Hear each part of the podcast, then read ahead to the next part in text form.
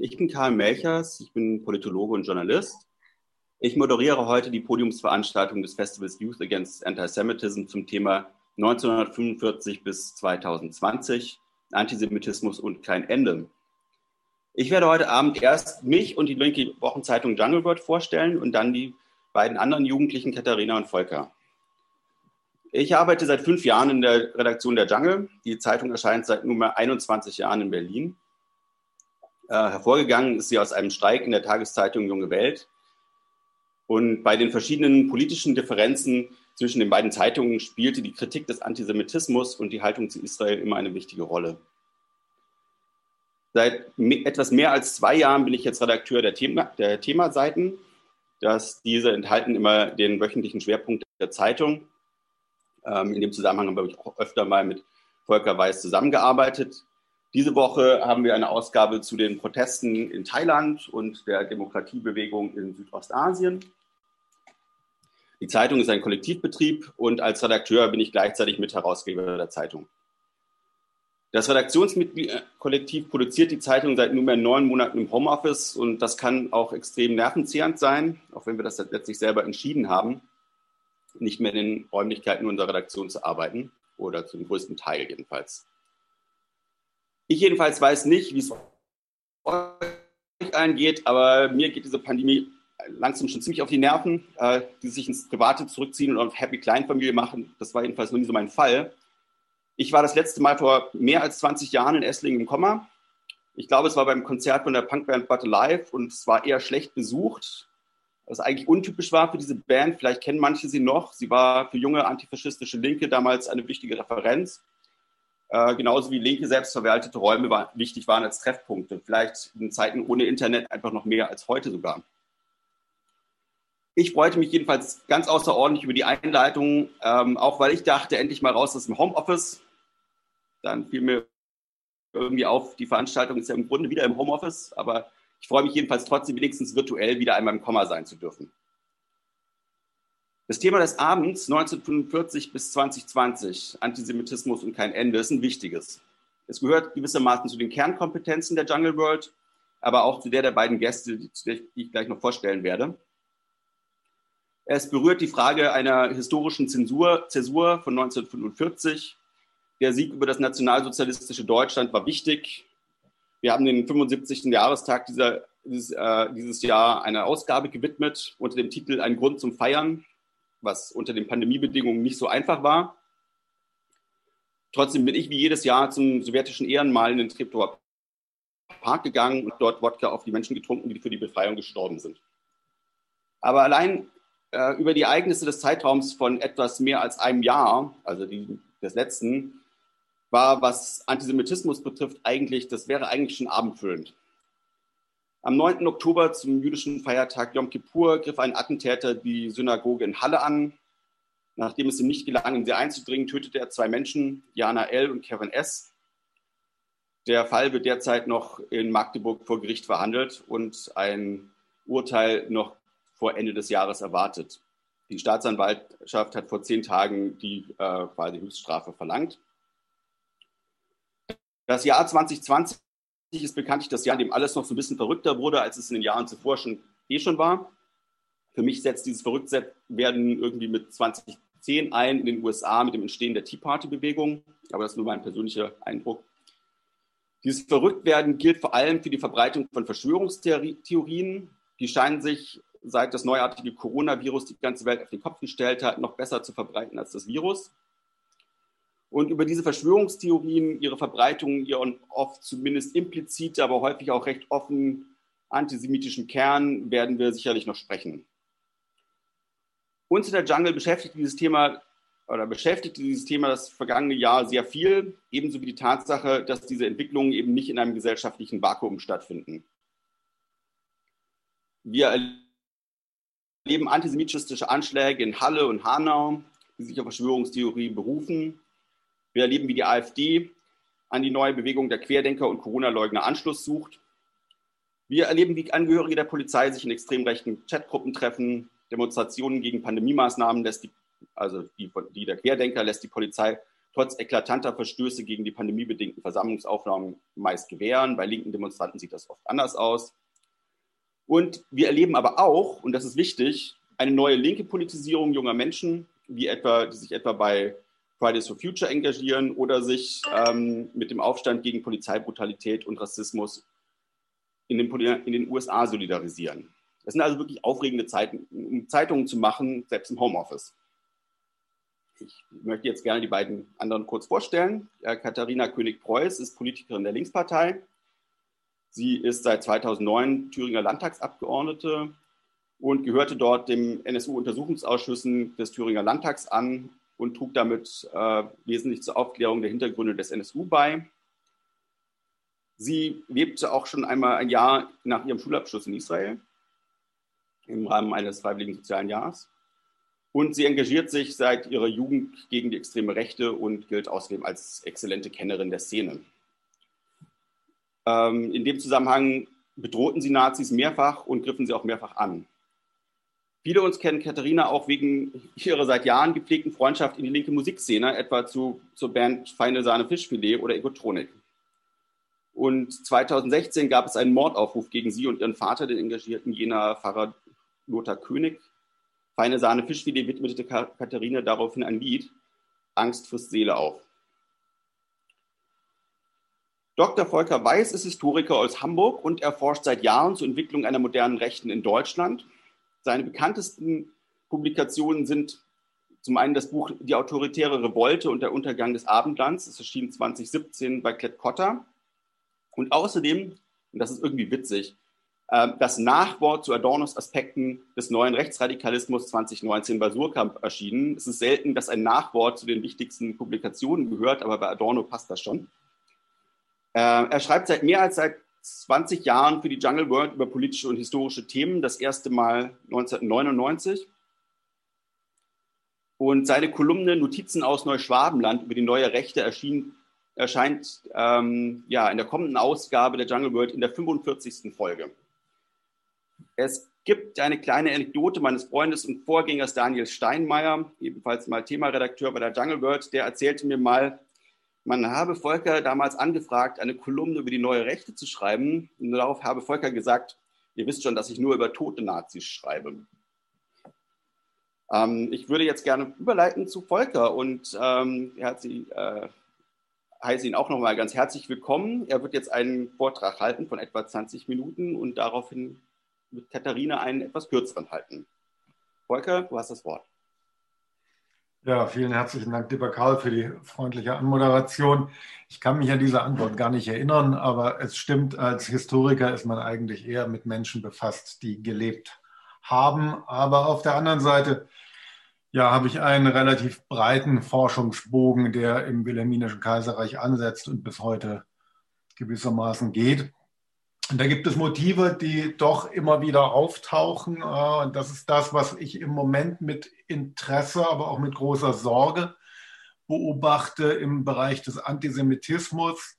Gleich eine, vielleicht die These, die ich heute Abend ein bisschen diskutieren möchte, äh, vorzustellen. Im Bereich des Antisemitismus beobachte ich eine Wiederkehr von sehr alten Stereotypen, nachdem man eigentlich die letzten Jahrzehnte, also seit 1945, es mit eher verschobenen ähm, Motiven des Antisemitismus zu tun hatte. Also er sich dann artikuliert hat, ich werde auch darüber sprechen, noch äh, als Schuldabwehr äh, über vergangenheitspolitische Thesen äh, oder sich an Israel abreagiert hat, geta getarnt als Antizionismus aber doch ähm, diese ganz klassischen Motive, die man einerseits aus dem christlichen Mittelalter kennt, aber vor allem dann auch aus dem sich bildenden nationalen Antisemitismus des 19. Jahrhunderts, die verschwanden doch zunehmend oder wurden an die Seite gedrängt.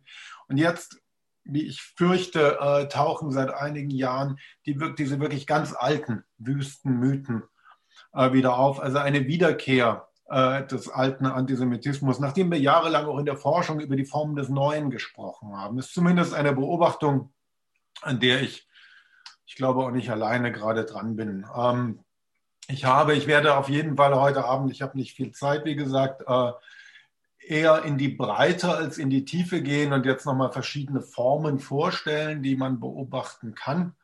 Ähm, und dann versuchen, das auch nochmal zu klammern. Ich habe eine kleine Präsentation vorbereitet. Ich gebe mal meinen Bildschirm frei. Ich hoffe, das ist gut sichtbar. Ähm, Vollbildmodus, genau. Das erste Motiv, das wir hier sehen, ist ja sehr viel auch in den Medien in der letzten Zeit. Das sind Sachen, das sind meistens Screenshots, die ich hier verwende. Äh, entweder ähm, der untere ist ein Facebook-Screenshot, der obere aus einer Tageszeitung habe ich das abfotografiert. Das sind also Presseaufnahmen von Demonstrationen sogenannter Corona-Skeptiker oder Leugner. Und das Interessante daran ist, das kennt man schon von anderen Bewegungen, aber hier ballt es sich jetzt immer stärker, dass sich also eine Gruppe gewissermaßen als die neuen Juden identifiziert. Wir sehen äh, hier also den, den gelben Stern, mit dem äh, im, ja, im Zweiten Weltkrieg also Juden stigmatisiert wurden, ihn öffentlich kennzeichnen mussten, äh, als Kennzeichen tragen mussten. Äh, nur anstatt wie beim historischen, bei der historischen Vorlage der Aufschrift Jude steht jetzt drin äh, ungeimpft oder im Fall des unteren Bildes nicht geimpft. Das untere Bild, das obere Bild ist ein Pressefoto, ist einfach auch von einem ja, bedruckten T-Shirt. Das untere Bild ist nochmal etwas dramatischer, weil ich es so interpretiere. Ich nehme an, das ist äh, eigentlich ein Original-Judenstern aus der Zeit des Nationalsozialismus, ähm, aber dann gewissermaßen gefotoshoppt, wenn man das so sagen kann, also bearbeitet. Ähm, es ist noch dieser Aufnäher, man kann die Struktur eben erkennen äh, und nicht geimpft ist dann äh, da rein layoutet worden.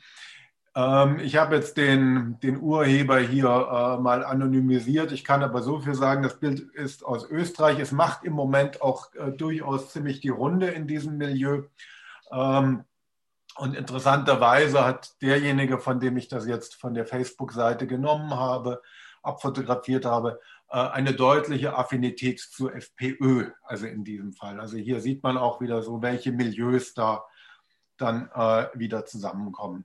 Ich denke, es ist klar, das ist ein völlig unangemessener Vergleich. Er ist äh, zynisch und verhöhnt letztendlich die Opfer der Shoah.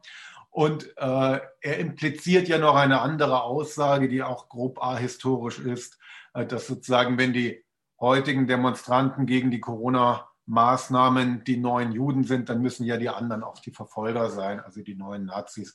Das ist ein Move, den man relativ häufig in der letzten Zeit mitbekommt, also diese Inszenierung als Kampf gegen die Diktatur und die gewissermaßen sich in Szene setzen von Seiten der Rechten als antifaschistische Widerstandskämpfe oder in dieser Tradition stehend.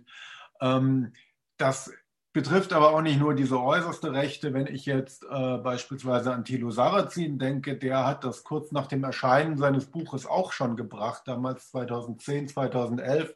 Im Zuge dieser Debatte um Deutschland schafft sich ab, hat er auch gesagt, dass er im Prinzip in der Rolle sei, in der ähm, früher der Sender BBC war, der äh, während des Krieges ins Deutsche Reich die Wahrheiten gefunkt hätte. Ja? Und äh, wenn man das Bild weiterdenkt, ist klar, wer dann das Propagandaministerium ist. Also das sind so diese üblichen Aneignungen gewissermaßen, ähm, mit denen man sich selber dann aufwertet, in eine historische Tradition stellt, in der man in der Regel nichts zu suchen hat, sich nämlich in die Traditionslinie der Opfer des Nationalsozialismus stellt und eben die andere Seite damit gewissermaßen zu Nazis macht. Ja, es gibt noch einen kleinen Subtext hier nur angerissen, dass äh, Kampagnen gegen das Impfen äh, auch äh, in der Rechten gewisse historische Vorläufer haben. Also es gab ähm, ja, durchaus auch im NS diese Strömung einer germanischen Medizin, da war man auch entsprechend impffeindlich eingestellt. Äh, und was sich auch noch dahinter verbirgt, das sind dann jetzt etwas abstraktere äh, Motive, sind auch Personifizierungsbewegungen wieder in der Politik, weil sehr häufig diese Anti-Impf-Rhetorik zumindest in diesen Tagen einhergeht, beispielsweise mit Angriffen auf Bill Gates. Also da wird dann das Böse wieder personifiziert, in dem Fall in Form des Unternehmers Bill Gates, äh, der irgendwie alle nicht nur einfach impfen wollen würde, weil er auch Kapital und Stiftungen hat, die sich äh, um, um Impfforschung kümmern, sondern er gibt es dann also ganz absurde Verschwörungstheorien oder Legenden, besser gesagt, äh, dass man also Mikrochips, weil Bill Gates ja aus diesem äh, Bereich äh, kommt, geimpft bekäme. Das ist so der etwas absurde Kram, der aber doch im Moment äh, große Wellen schlägt und alles unter diesem Label eben der Impfgegnerschaft verhandelt wird. Ja, da haben wir schon ein Motiv, das auch natürlich für den Antisemitismus sehr wesentlich ist. Es ist immer Personifizierung von äh, Politik. Die kann man da immer wieder finden. Und im nächsten Beispiel, ach so, das ist, Entschuldigung, das ist noch ein anderer Punkt, äh, in dem das auch stattfindet. Ich sprach eben über Bill Gates. Äh, mit einer der lautesten Plattformen für diese Anti- Bill Gates äh, Legende gewissermaßen ist beispielsweise QAnon. Das ist jetzt ein Screenshot, den ich gefunden habe bei der Times of Israel, die das, wie man an der Schlagzeile, die ich mit aufgenommen habe, auch gleich sehen kann, die das schon sehr deutlich verstehen, was QAnon ist, nämlich ein neuer antisemitischer Kult, der aus den USA in äh, nach Europa übergeschwappt ist und jetzt auch sehr äh, in, in, Deutschland auf diesen Corona, Anti-Corona-Maßnahmen, Demonstrationen äh, auch durchaus präsent ist. Hier sehen wir also verschiedene ähm, Demonstrantinnen, Demonstranten, die dieses T-Shirt tragen mit dem QAnon in diesem Mythos von QAnon, da geht es um eine geheime Quelle, die aus dem inneren Bereich der Macht eben die Wahrheiten ans Licht bringt, die dann über Internet verbreitet werden, spielt auch ein Motiv eine sehr starke Rolle, äh, das wir bereits kennen, auch aus dem ganz klassischen Antisemitismus bis zurück ins Mittelalter. Das ist nämlich das Motiv äh, des Kindermordes, weil über QAnon ja verbreitet wird, es gäbe also in unterirdischen Höhlen und Bunkern gefangene äh, Kinder, die dann denen auch Blut abgenommen wird, um für die globalistischen Eliten, auch hier haben wir wieder bestimmte Stichworte, äh, gewissermaßen Medikamente herzustellen. Also hier ähm, ballen sich verschiedene Motive, die bekannt sind aus dem alten Antisemitismus ähm, und die dann relativ schnell sich immer weiter verdichten können äh, zu einem ganz, ganz, ganz konkreten äh, antisemitischen Motiv. Und das habe ich jetzt hier als nächstes Beispiel. Ich sprach ja vorhin über die Personifizierung von Politik und das findet im Moment statt, nicht nur in Europa, auch durchaus äh, bei den Trumpeteers in den, in den USA. Volker, äh, entschuldige, wir sehen immer noch nur das erste Bild. Hier ist Christine. Hi. Oh, entschuldige oh, die Unterbrechung. Das ist schlecht. Ich hab, bin schon beim dritten Bild. Ist das jetzt mitgekommen? Also bei mir noch nicht. Das ist. Hm, also meine Präsentation geht hier schön durch und der Bildschirm ist geteilt. Was tun? Ich kann ja beschreiben, was wir hier haben. Ich beschreibe das jetzt einfach. Ja, wir machen jetzt alle die Augen zu und stellen uns mal vor. Ähm, ich habe hier eine Plakatwand aus Ungarn. ah, jetzt ist, ist es da. Alles gut. Okay, ich weiß nicht warum, aber jetzt ist es da. Gut. Ähm, ich freue mich übrigens, das war äh, Professor Christine Achinger aus Warwick von der Universität Warwick. Wir haben also internationale Gäste hier. Das ist wunderbar. Und jetzt wieder zurück zu den Bildern. Ähm, also eine Plakatwand aus Ungarn. Ich habe das als ein Beispiel genommen, weil das Thema Viktor Soros in Ungarn sehr präsent ist. Es ist aber international äh, präsent. Viktor Soros ist gewissermaßen äh, der Haupt, das Hauptfeindbild äh, der ja, international agierenden Rechten mittlerweile. Und in Ungarn ist er deswegen besonders äh, im Fokus, weil er erstens selber ungarische Wurzeln hat und äh, zweitens generell in Osteuropa sehr viel Arbeit über äh, NGOs gemacht hat, ja, im, im Sinne von Liberalisierung, Demokratisierung und so weiter. Und Viktor Soros ist äh, Finanzinvestor auf der einen Seite, was ihm natürlich sehr viel Kritik dann ähm, eingebracht hat, aber vor allem, und da wird, werden die Dinge dann eben wieder miteinander verbunden zu einem antisemitischen Motiv, er hat eben auch jüdische Wurzeln und da ist er natürlich das ideale Feindbild auf der einen Seite als international tätiger ja, Finanzakteuren, auf der anderen Seite eben mit seinen, ähm, seiner politischen Agenda. Eben, er kommt äh, ein bisschen von Karl Popper her, äh, möchte liberale Gesellschaften fördern und eben dem jüdischen Hintergrund. Da ist er das optimale Feindbild gewissermaßen. Also darin bei Soros verdichtet sich dann sehr viel. Ähm, was wir kennen aus dem ganz klassischen Antisemitismus, wie es im 19. Jahrhundert auch schon äh, sehr, sehr präsent war, nämlich die Agitation gegen den Liberalismus, gegen den Globalismus äh, und natürlich gegen das Judentum. Und das ist ein Motiv, ich habe das jetzt in Ungarn genommen, wir finden aber die Agitation gegen Soros bei der deutschen Rechten, bei der französischen Rechten, wir finden das in ganz Osteuropa, wir finden das auch in den USA. Das ist sehr deutlich. Das äh, Plakat hier sagt übrigens aus, ähm, ja, man äh, solle eben dafür sorgen, dass Soros nicht der ist, der am letzten lacht, als letzter lacht. Und wie wir auf dem unteren Bild sehen können, äh, ist das auch sehr, sehr breit äh, im öffentlichen Raum in Ungarn äh, plakatiert worden. Also der zuletzt lacht, ist Soros und das ist eine Kampagne. Viktor Orban hat sich also stark auch in seinen Wahlkämpfen immer wieder ähm, mit Agitation gegen Soros dann hervorgetan. Ähm, jetzt ist natürlich der nächste Schritt, hat man vielleicht in den letzten Tagen in den Medien verfolgt, oder ich verweise in dem Fall auf die aktuelle Jungle World, ist dann wieder die weitere Vermorphung mit einem ebenfalls sehr klassischen Motiv, ist nämlich, wenn im Antisemitismus ähm, auf der einen Seite das angebliche internationale Finanzkapital mit seinem jüdischen Hintergrund mit dem Kommunismus auch noch zusammengeführt werden. Also man nannte das im alten antisemitischen Jargon die rote und die goldene Internationale. Und tatsächlich äh, in der aktuellen Jungle World ist ein schöner Bericht von Jörn Schulz darüber, ähm, ist das jetzt gerade passiert aus dem Anwaltsteam von Donald Trump, als diese wirklich sehr abstruse Geschichte aufgebracht wurde, dass also Victor Soros und Hugo Chavez, da ist dann der Kommunist, ja, gemeinsam gewissermaßen, Chavez lebt ja schon gar nicht mehr, aber in Vorbereitung schon vor einigen Jahren diesen Coup geplant haben, äh, die Wahlen in den USA zu fälschen. Also da haben wir eine Verschwörungslegende, in dem sozusagen ähm, der, der, der jüdische Gegner und der, der kommunistische Gegner dann wieder zusammenkommen. Und das eben in der heutigen Zeit. Das sind Motive, die doch vehementer wieder aufpoppen. Ja, jetzt gehe ich mal eins weiter. Genau, Karl hält äh, den Artikel in die Kamera. Das ist gut. Ist ein sehr schöner Text von Jörn Schulz, der das nochmal aufblättert. Jetzt gehe ich nochmal eins weiter und gehe mal ein bisschen in meinen Hauptarbeitsbereich in der letzten Zeit, in dem Bereich der neuen Rechten.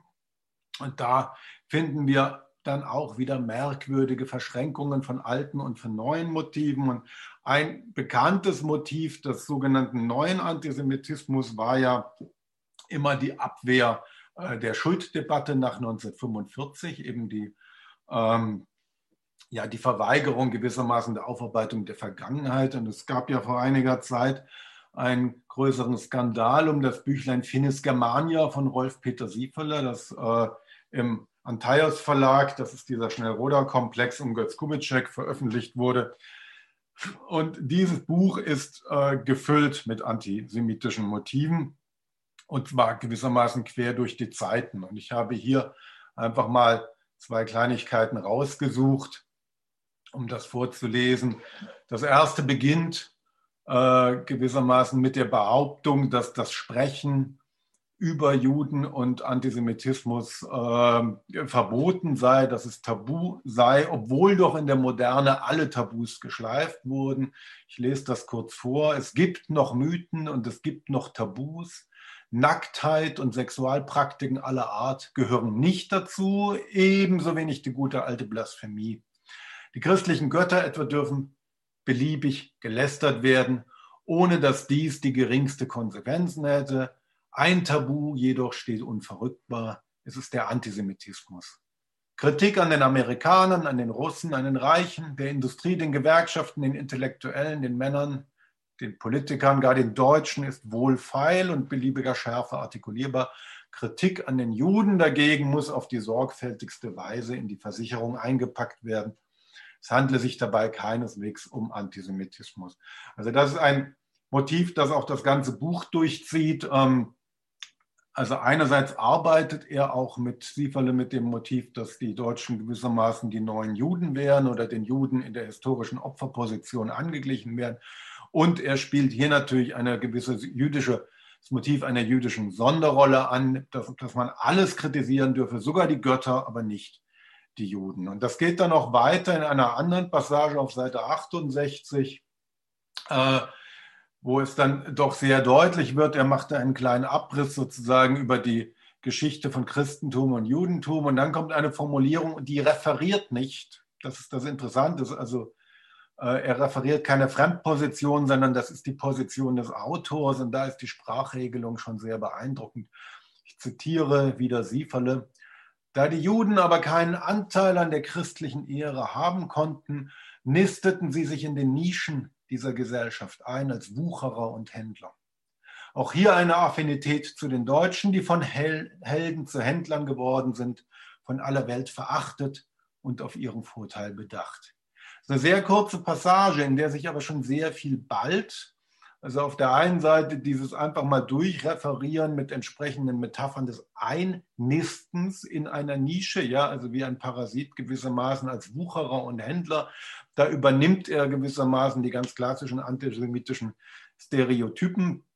Äh, dann kommt damit gleich verschränkt das Motiv, dass die Deutschen in ihrem Fall, also Finis Germania beschreibt den Fall des Deutschtums, den Sturz des Deutschtums gewissermaßen, ähm, Zudem wurden, was die Juden waren, nämlich von aller Welt verachtet und auf ihren Vorteil bedacht. Also in dieser Pseudokritik versteckt er dann den, oder referiert er eigentlich gleich die nächsten antisemitischen Stereotype. Ähm, und dass eben die Deutschen in ihrem Identitätsverlust auch ihren heroischen Anteil verloren haben und dann zu Händlern wurden. Äh, das sind natürlich ganz alte Motive, Händler und Helden. Das ist, da sind wir bei Sombart, da sind wir im Ersten Weltkrieg. Ähm, aber es ist ganz deutlich, welche Eigenschaften hier eigentlich den Juden zugesprochen werden und die Deutschen eben in ihrem Identitätsverlust diese dann mittlerweile teilen. Und gleichzeitig sind die Deutschen dann auch die neuen Juden. Also auch hier dieses klassische Motiv Schuldabwehr auf der einen Seite mit einer Verschränkung von alten antisemitischen Motiven.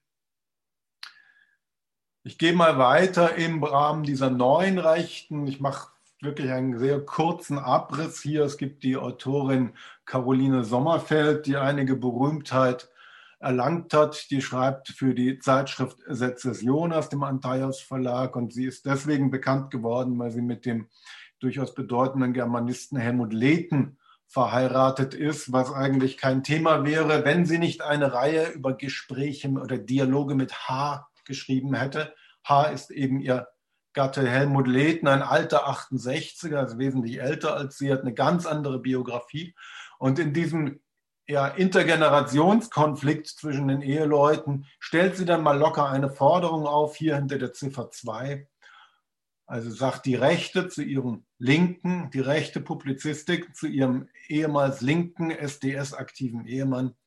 Holocaust-Forschung muss freie Forschung sein dürfen.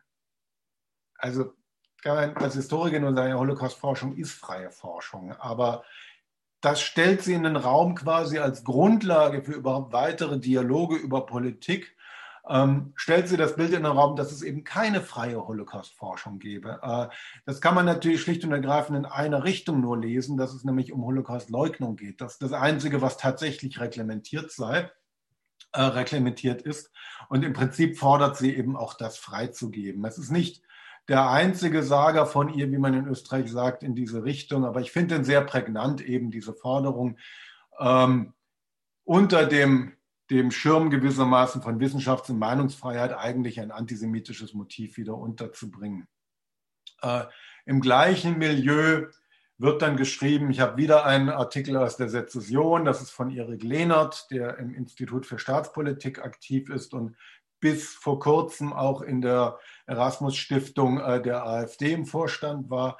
Da wird dann im Hinblick auf die Affäre um Wolfgang Gedeon, das von 2016 jetzt dieser Text, ähm, und nochmal im Rückblick auf die Affäre um Martin Hohmann, also zwei Antisemitismus-Affären, äh, gesprochen von der Antisemitismuskeule. Bei einem flüchtigen Blick auf den Fall Gedeon muss der Eindruck entstehen, dass die Antisemitismuskeule wie eh und je ihre Wirkung tut, beschreibt Lehnert also den Vorgang. Und wie wir wissen, hat ja äh, der Ausschluss aus der Partei erstmal nicht geklappt von Gedeon. Ähm, und darüber frohlockt Erik Lehnert dann auch, also dass es geht gar nicht um Antisemitismus, es geht immer nur um die Antisemitismuskeule. Ja, das heißt, ein ganz wichtiges Motiv, das immer wieder auch in den neuen Rechten, vor allem im Kontext mit, mit Vergangenheitsdebatten auftaucht, ist eben der angebliche Identitätsverlust der Deutschen über die Aufarbeitung ihrer Vergangenheit, weil gewissermaßen die eigene Substanz als ein heroisches Volk, ja, Händler und Helden, sie waren, sie waren Helden, sind jetzt zu Händlern geworden. Diese heroische Substanz ist eben verloren gegangen und damit sind, haben die Deutschen eben einen Wesenszug ihrer Eigenschaft, ihres Seins eben äh, verloren. Ja, das gestattet mir den Sprung zu einem weiteren identitätspolitischen Motiv. Ähm, die Frage, was eigentlich Deutsche sind und was nicht. Und hier habe ich, Karl hat es in der Anmoderation ja vorhin schon gebracht, die Reaktion eines sächsischen Pressesprechers der AfD auf äh, das, den Anschlag auf die Synagoge in Halle äh, hier mal aus Facebook kopiert. Der postete damals, nur mal zur Erinnerung, der Psycho von Halle hat Deutsche erschossen, keine Semiten. Das war die Reaktion. Er war auch nicht der Einzige, auch in der AfD und in der Rechten insgesamt, die erstmal gemeckert haben, warum reden alle von einem antisemitischen Anschlag? Der hat doch gar keine Juden umgebracht. Er hat ja bei der Synagoge ja nur die Türe kaputt gemacht, die er auf der Straße erschossen hat. Ja, das waren doch Deutsche. Jetzt kann man erstens sagen, wenn der Mann erfolgreich gewesen wäre und die Türe nicht so stabil gewesen wäre, wäre das erstens anders ausgegangen. Und zweitens gucken wir uns mal an, mit welcher, mit welcher Opposition er hier operiert. Deutsche und Semiten. Das heißt, Juden können also keine Deutschen sein. Ja, das ist ja der Subtext gewissermaßen. Er hat eben Deutsche erschossen, keine Semiten. Der Begriff des Semiten gehört leider nur in die Sprachtheorie. Es gibt semitische Sprachen, es gibt keine semitischen Menschen. Ja, das sind Konstruktionen. Aber damit wird dann hier gearbeitet. Interessanterweise übrigens von dem Vertreter einer Partei, die sich ja gerne stilisiert als die letzte Hoffnung gewissermaßen äh, ja, der Juden in einer Verteidigung einer islamischen äh, Bedrohung. Ich renne hier jetzt etwas durch. Das ein weiteres Motiv kommt jetzt wieder aus dem Autorenkreis der Sezession, also wieder aus dem Schnellroder-Komplex. Da geht es um äh, das alte Motiv sozusagen des ethnischen Wechsels einer Bevölkerung, was in den neuen Rechten unter dem Label mittlerweile international des großen Austausches formuliert wird. Das ist eine Aufnahme, die ich gemacht habe 2017 im Rahmen der Buchmesse damals. Ähm, hat Martin Lichtmess, ein Autor der Sezession, äh, scharf Annetta Kahane angegriffen, ähm, die von der äh, Amadeo Antonio Stiftung äh, ja sehr bekannt ist, eben als NGO-Aktivistin, als zivilgesellschaftliche Aktivistin, die sich stark auch gegen rechts äh, engagiert. Und er hat einen Ausriss aus einem älteren Taz-Artikel äh, dort reinkopiert in diesen Tweet und einfach wo Annetta Gahane einfach ihre Beobachtung beschreibt, dass eben ostdeutsche Städte weniger divers sind als westdeutsche Städte, weniger international und so weiter. Daraus macht Martin Lichtmes dann immer noch zu viele weiße Menschen dort, umrassen, umvolken das Gesocks. Wir sind außerdem stramme Antirassisten. Also aus einer reinen Beobachtung von Frau Kahane macht er gewissermaßen eine Forderung, eine Aggression. Und das ging dann noch weiter in der im sich darauf entspannenden Dialog mit seinen Followern. Äh, ja, schreibt dann einer, der sich bezeichnenderweise rote Pille nennt, Red Pill, das ist ein Begriff auch aus der Alternativ-Right, das geht auf, auf äh, diese Matrix-Trilogie zurück, schreibt einer, es ist Hass auf eine andere Rasse, gepaart mit Vernichtungswillen. Sie selbst ist ja keine Weiße, wird dann auf Annetta Kahane äh, geblendet und das bestätigt Lichtmess durch, ich vermute, sie zählt sich selbst zu einer anderen Mischpoke. wir schon den Jiddismus Spucke, der zeigt gewissermaßen, es ist ja auch öffentlich bekannt, dass Annette Kahane einen jüdischen Hintergrund hat. Ähm, das Interessante in meinen Augen ist das Ausgliedern gewissermaßen aus dieser Konstruktion Weiß. Weil die Figur des Juden als Nicht-Weißen oder wie es dann in der Literatur bei Bruno Bauer Beispiel, beispielsweise genannt wurde, der Jude als weißer Neger, das ist ein ganz klassisches antisemitisches Motiv. Ja? Also, dass hier dann plötzlich wieder eingespielt wird, Annetta Kahane quasi nicht zum eigenen Volk gehörend, Feindin, Akteurin gewissermaßen ähm, ja, des, großen, des großen Bevölkerungsaustausches, der dort immer wieder ähm, gesucht wird. Und dann haben wir gleich das nächste, weil wir jetzt zu einem internationalen Motiv kommen, also dieser Identitätsverlust, der dort immer wieder angespielt wird. In Deutschland durch die Aufarbeitung der Vergangenheit hätten die Deutschen ihre Identität verloren, müssten sie wiederfinden, indem sie quasi all das überwinden, was ihnen über die Besatzer aufoktroyiert würde. Das gibt es aber eben auch international, eben, dass die weißen Völker, wird in dieser rechten Erzählung dann berichtet, auch ihr ganzes Selbstbewusstsein verloren hätten. Äh, und dann ist eben auch die Frage, warum ist das so? Und die wird durchaus auch beantwortet. Und das geht seit einiger Zeit bis in ähm, etablierte Kreise der Politik hinein. Ich habe hier Ron Paul, ein äh, rechter Republikaner aus den USA. Das hat er 2018 getweetet. Ähm, da bringt er dieses Bildchen, schreibt, ja, wenn Sie sich wundern, was aus der amerikanischen Kultur wurde, dann, ähm, das ist kein Zufall, das ist kein Unfall. Es, äh, vielleicht haben Sie schon von Kulturmarxismus, Cultural Marxism gehört. Und dazu packt er dieses schöne Bildchen. Ähm, das ist eine ganz klassische Karikatur, die würde mal sagen, die könnte so ähnlich auch im Stürmer hätte die sein können.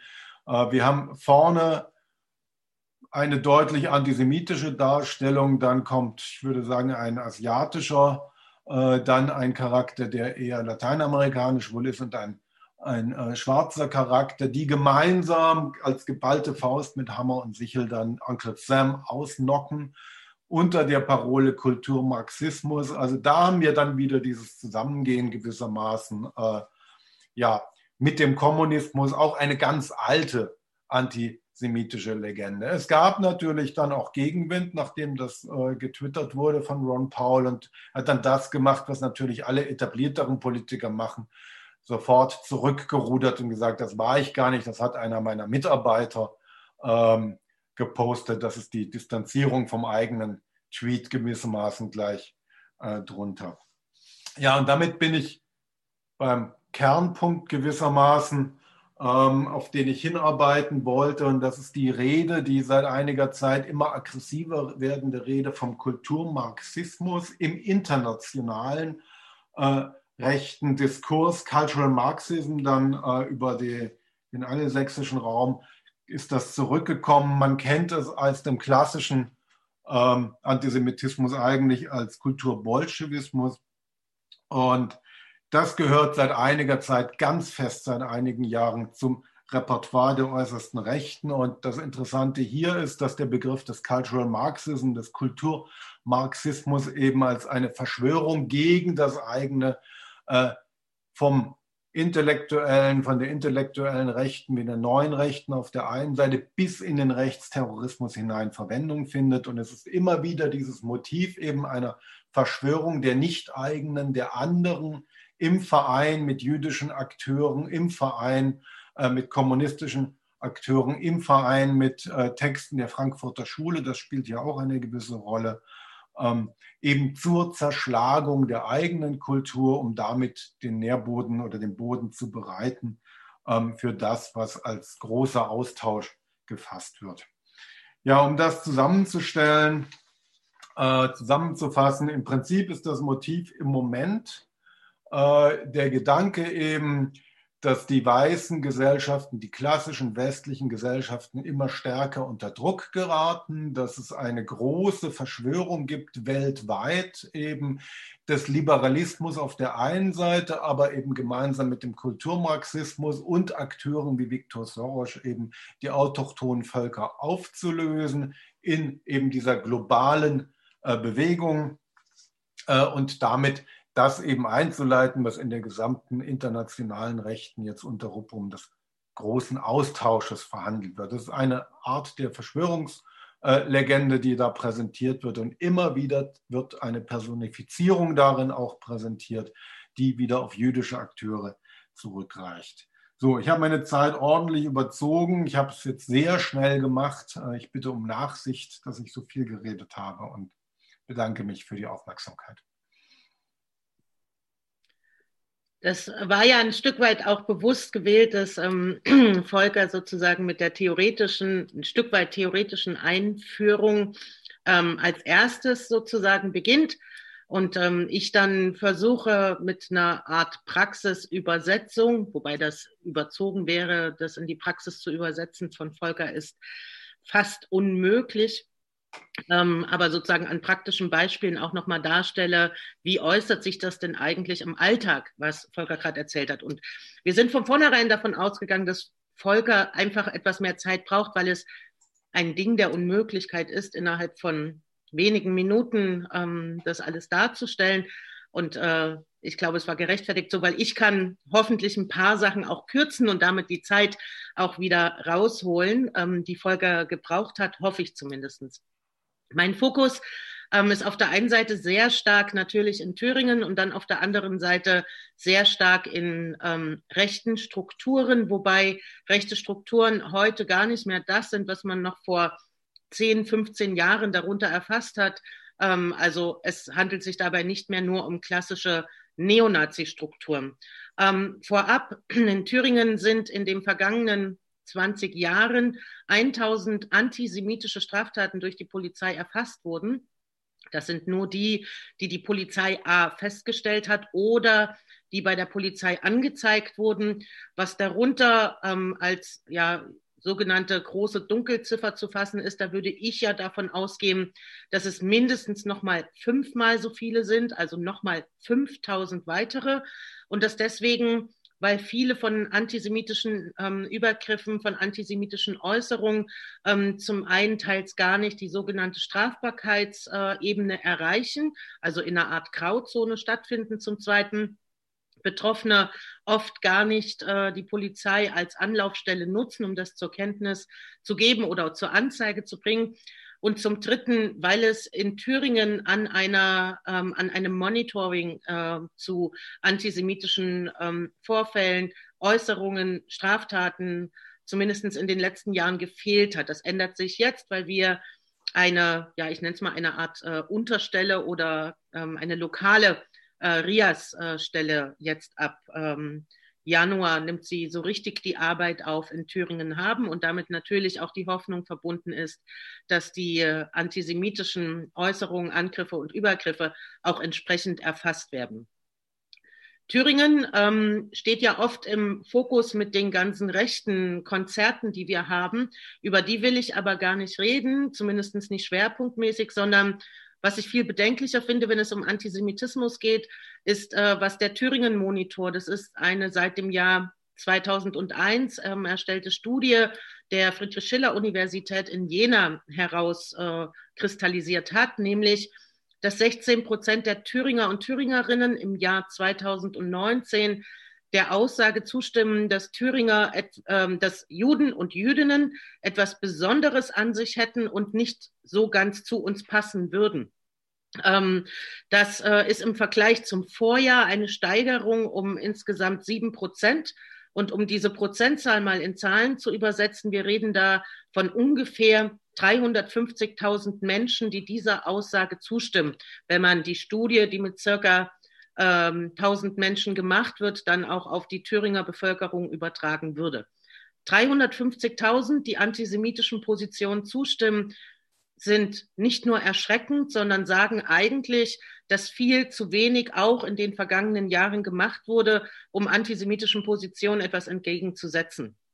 Ähm, hinzu kommt zu diesen 350.000 oder Teil dieser 350.000 ähm, sind dann die extremen Rechten, auf die man immer sehr gerne und auch sehr schnell den Fokus richtet.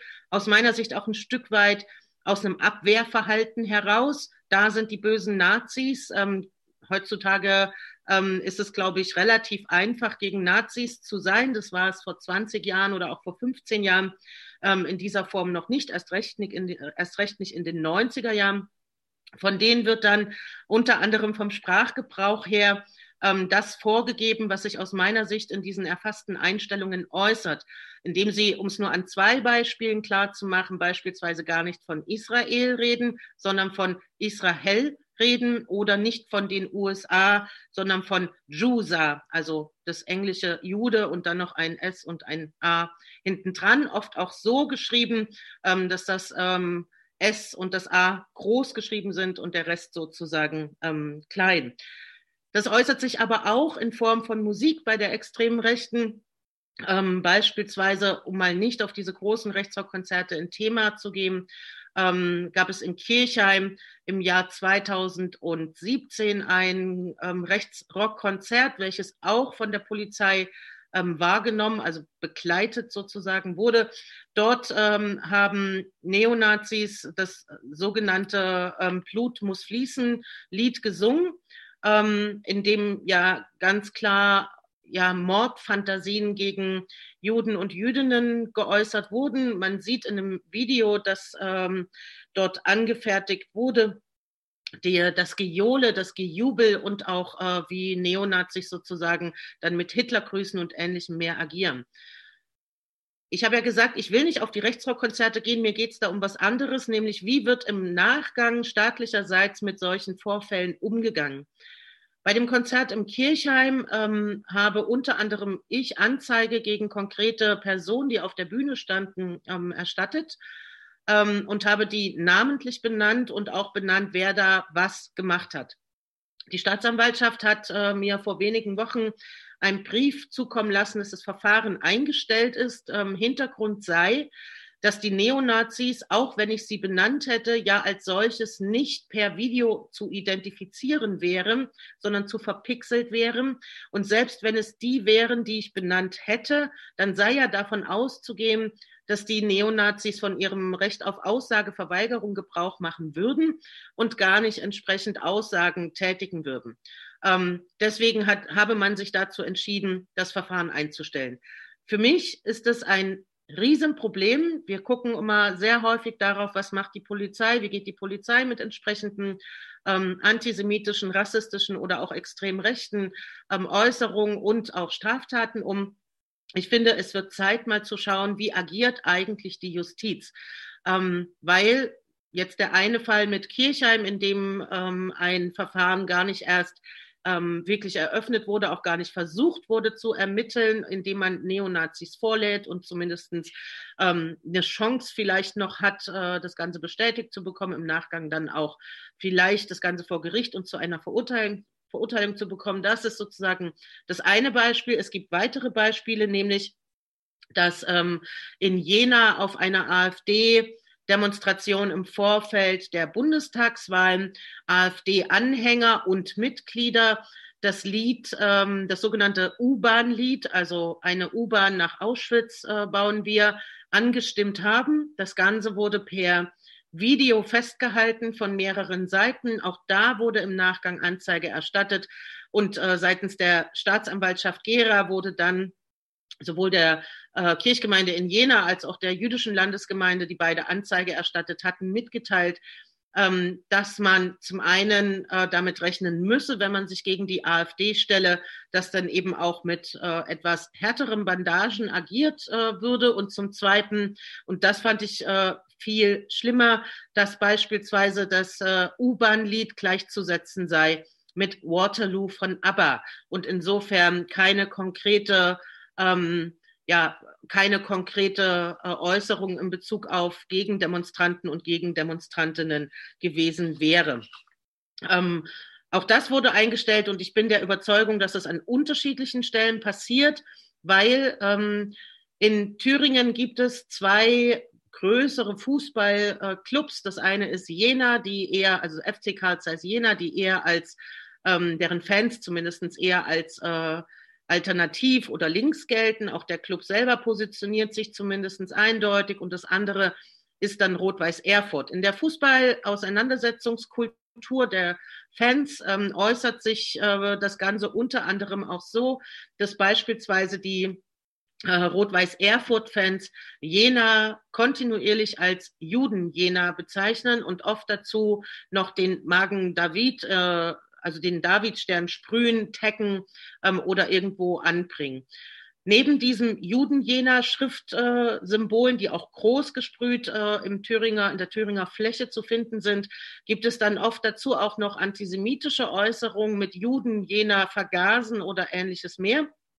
Ähm, auch da ist sozusagen kein entsprechendes Handeln der Justiz feststellbar, sondern die äh, Äußerung, die dann auch vom Innenministerium mitgetragen wurde, ist, ähm, dass Juden Jena keine ähm, entsprechende Beleidigung oder auch keine Straftat wäre, ähm, sondern im typischen Fußballkontext zu betrachten sei. Da fehlt aus meiner Sicht, ähm, und das lässt sich dann höchstwahrscheinlich von Thüringen auch auf weitere Bundesländer, wenn nicht sogar auf ganz Deutschland übertragen, fehlt komplett eine entsprechende Sensibilisierung dafür, was solche ähm, Formen der öffentlichen Äußerung mit Betroffenen machen und auch, was eigentlich passiert, wenn es keinen Widerspruch ähm, zu solchen Äußerungen gibt. Und äh, solche Verfahren kontinuierlich einzustellen, nicht dagegen vorzugehen, ähm, ist ja am Ende auch eine Bestätigung für die Täter und die Täterinnen. Ähm, und da, glaube ich, müsste viel mehr an Sensibilisierung in der Justiz und genauso aber auch in den sonstigen Sicherheitsbehörden vorhanden sein, um von Antisemitismus Betroffene stärker zu schützen und vor allem deren Bedürfnisse und Perspektiven auch viel mehr wahrzunehmen. Wir haben ähm, in Thüringen mit 23,4 Prozent die AfD im Thüringer Landtag sitzen. Und es ist nicht irgendeine AfD, sondern es ist die Höcke-AfD. Das heißt, ähm, schon noch mal eine Steigerung im Vergleich zu den anderen AfD-Fraktionen. Und auch das macht sich an unterschiedlichsten Stellen bemerkbar im Thüringer Landtag, wo beispielsweise Teile von dem, was Volker gerade erzählt hat, also Kulturmarxismus, immer mal wieder eine Rolle spielen wo aber auch durch entsprechende Anfragen ähm, die, die rechte Szene kontinuierlich bedient wird in ihrer Feindwahrnehmung, äh, in ihrer Feindrhetorik, aber auch in ihren Feindlisten, die sie erstellen, indem beispielsweise alle Strukturen aus dem zivilgesellschaftlichen Bereich, die sich gegen Rechts und gegen Antisemitismus äh, gegen Rassismus engagieren, abgefragt werden, wer dort arbeitet, wie viel Geld die bekommen, ähm, warum die das machen, ob die das machen dürfen, ob es nicht ein Verstoß gegen äh, Grundgesetz wäre und so weiter und so fort und damit kontinuierlich Druck ausgeübt wird auf die Zivilgesellschaft. Dieser Druck wird auch ausgeübt, insbesondere auf den Kulturbereich und da nur ein Beispiel, das Theater Erfurt hatte ähm, während einer Vorstellung in der Pause einen Teil einer Rede von Höcke ähm, an die Leinwand gestrahlt und auf der anderen Seite den Teil einer Rede von Goebbels. Im Nachgang wurde durch die AfD angekündigt, dass man das nicht nur im Stadtrat entsprechend thematisieren würde, sondern dass man ihnen auch die Mittel, die sie über den Stadtrat zur Verfügung gestellt bekommen, gegebenenfalls streichen würde, weil sowas würde man nicht zulassen. Das führt in der Kontinuität dazu, dass Menschen sich überlegen und auch Initiativen sich überlegen, welche Form der Kritik an der AfD, welche Form der Kritik ähm, am aus meiner Sicht eskalierenden Antisemitismus äußere ich noch ähm, und an welchen Stellen halte ich mich lieber zurück, eben weil es gegebenenfalls Konsequenzen für mein Projekt, für meine Einrichtung und für meine Initiative hat. Ähm, Volker hat ja darauf hingewiesen, dass es unter anderem diese bereits seit, ich glaube, zehn Jahren kursierende Verschwörungserzählung vom sogenannten großen Austausch gibt, der, ähm, da sehe ich ein grundsätzliches Problem, nämlich in der Form, dass die Verschwörungserzählung durch die Teilhabe der AfD im Landes- und Bundesparlament für einen Großteil der Menschen nicht mehr logisch als Verschwörungserzählung einfach so wegzureden ist, ähm, sondern es wird ja von einer 25-Prozent-Partei im Thüringer Landtag verbreitet oder auch von einer 15-Prozent-Partei irgendwo in Baden-Württemberg. Viel zu selten gibt es einen entsprechenden Widerspruch der anderen Fraktionen. Viel zu selten gibt es eine inhaltlich adäquate Reaktion darauf, sondern oft gibt es sozusagen ähm, nur eine pauschale Abwehr, ohne diese Verschwörungserzählung beispielsweise auseinanderzunehmen. Und dann kommt dazu, dass zumindest Teile auch von anderen Fraktionen und Parteien sich dem bedingt anschließen und beispielsweise dieser Verschwörungserzählung vom großen Austausch auch mittlerweile folgen und das beispielsweise auch auf ihren sozialen Netzwerken mitverbreiten. Als ähm, letztes will ich noch eins sagen. Wir haben in Thüringen eine kleine jüdische Gemeinde. Und diese kleine jüdische Gemeinde hat sich sehr engagiert und sehr ähm, durchdacht zur AfD geäußert und hat erklärt, dass sie Angst haben vor der AfD. Anstelle das wahrzunehmen und auch ernst zu nehmen, hat die AfD sich hingestellt und hat erklärt, ähm, dass die eigentliche Bedrohung von Jüdinnen und Juden in Deutschland allein aufgrund des seit 2015 begonnenen ähm, großen Austausches passieren würde und es gab ähm, im Nachgang massive über soziale Netzwerke nachvollziehbare Androhungen gegen die jüdische Gemeinde.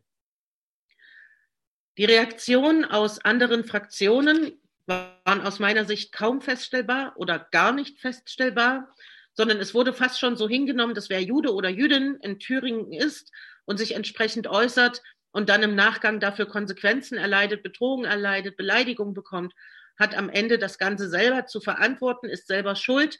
Das führt so weit, dass teilweise sogar, zumindest mir, Menschen jüdischen Glaubens in Thüringen berichtet haben, dass wenn sie zur Polizei gegangen sind, ihnen bereits mehrfach gesagt wurde, naja, man muss ja auch nicht so aktiv als Jude oder als Jüdin in Erscheinung treten.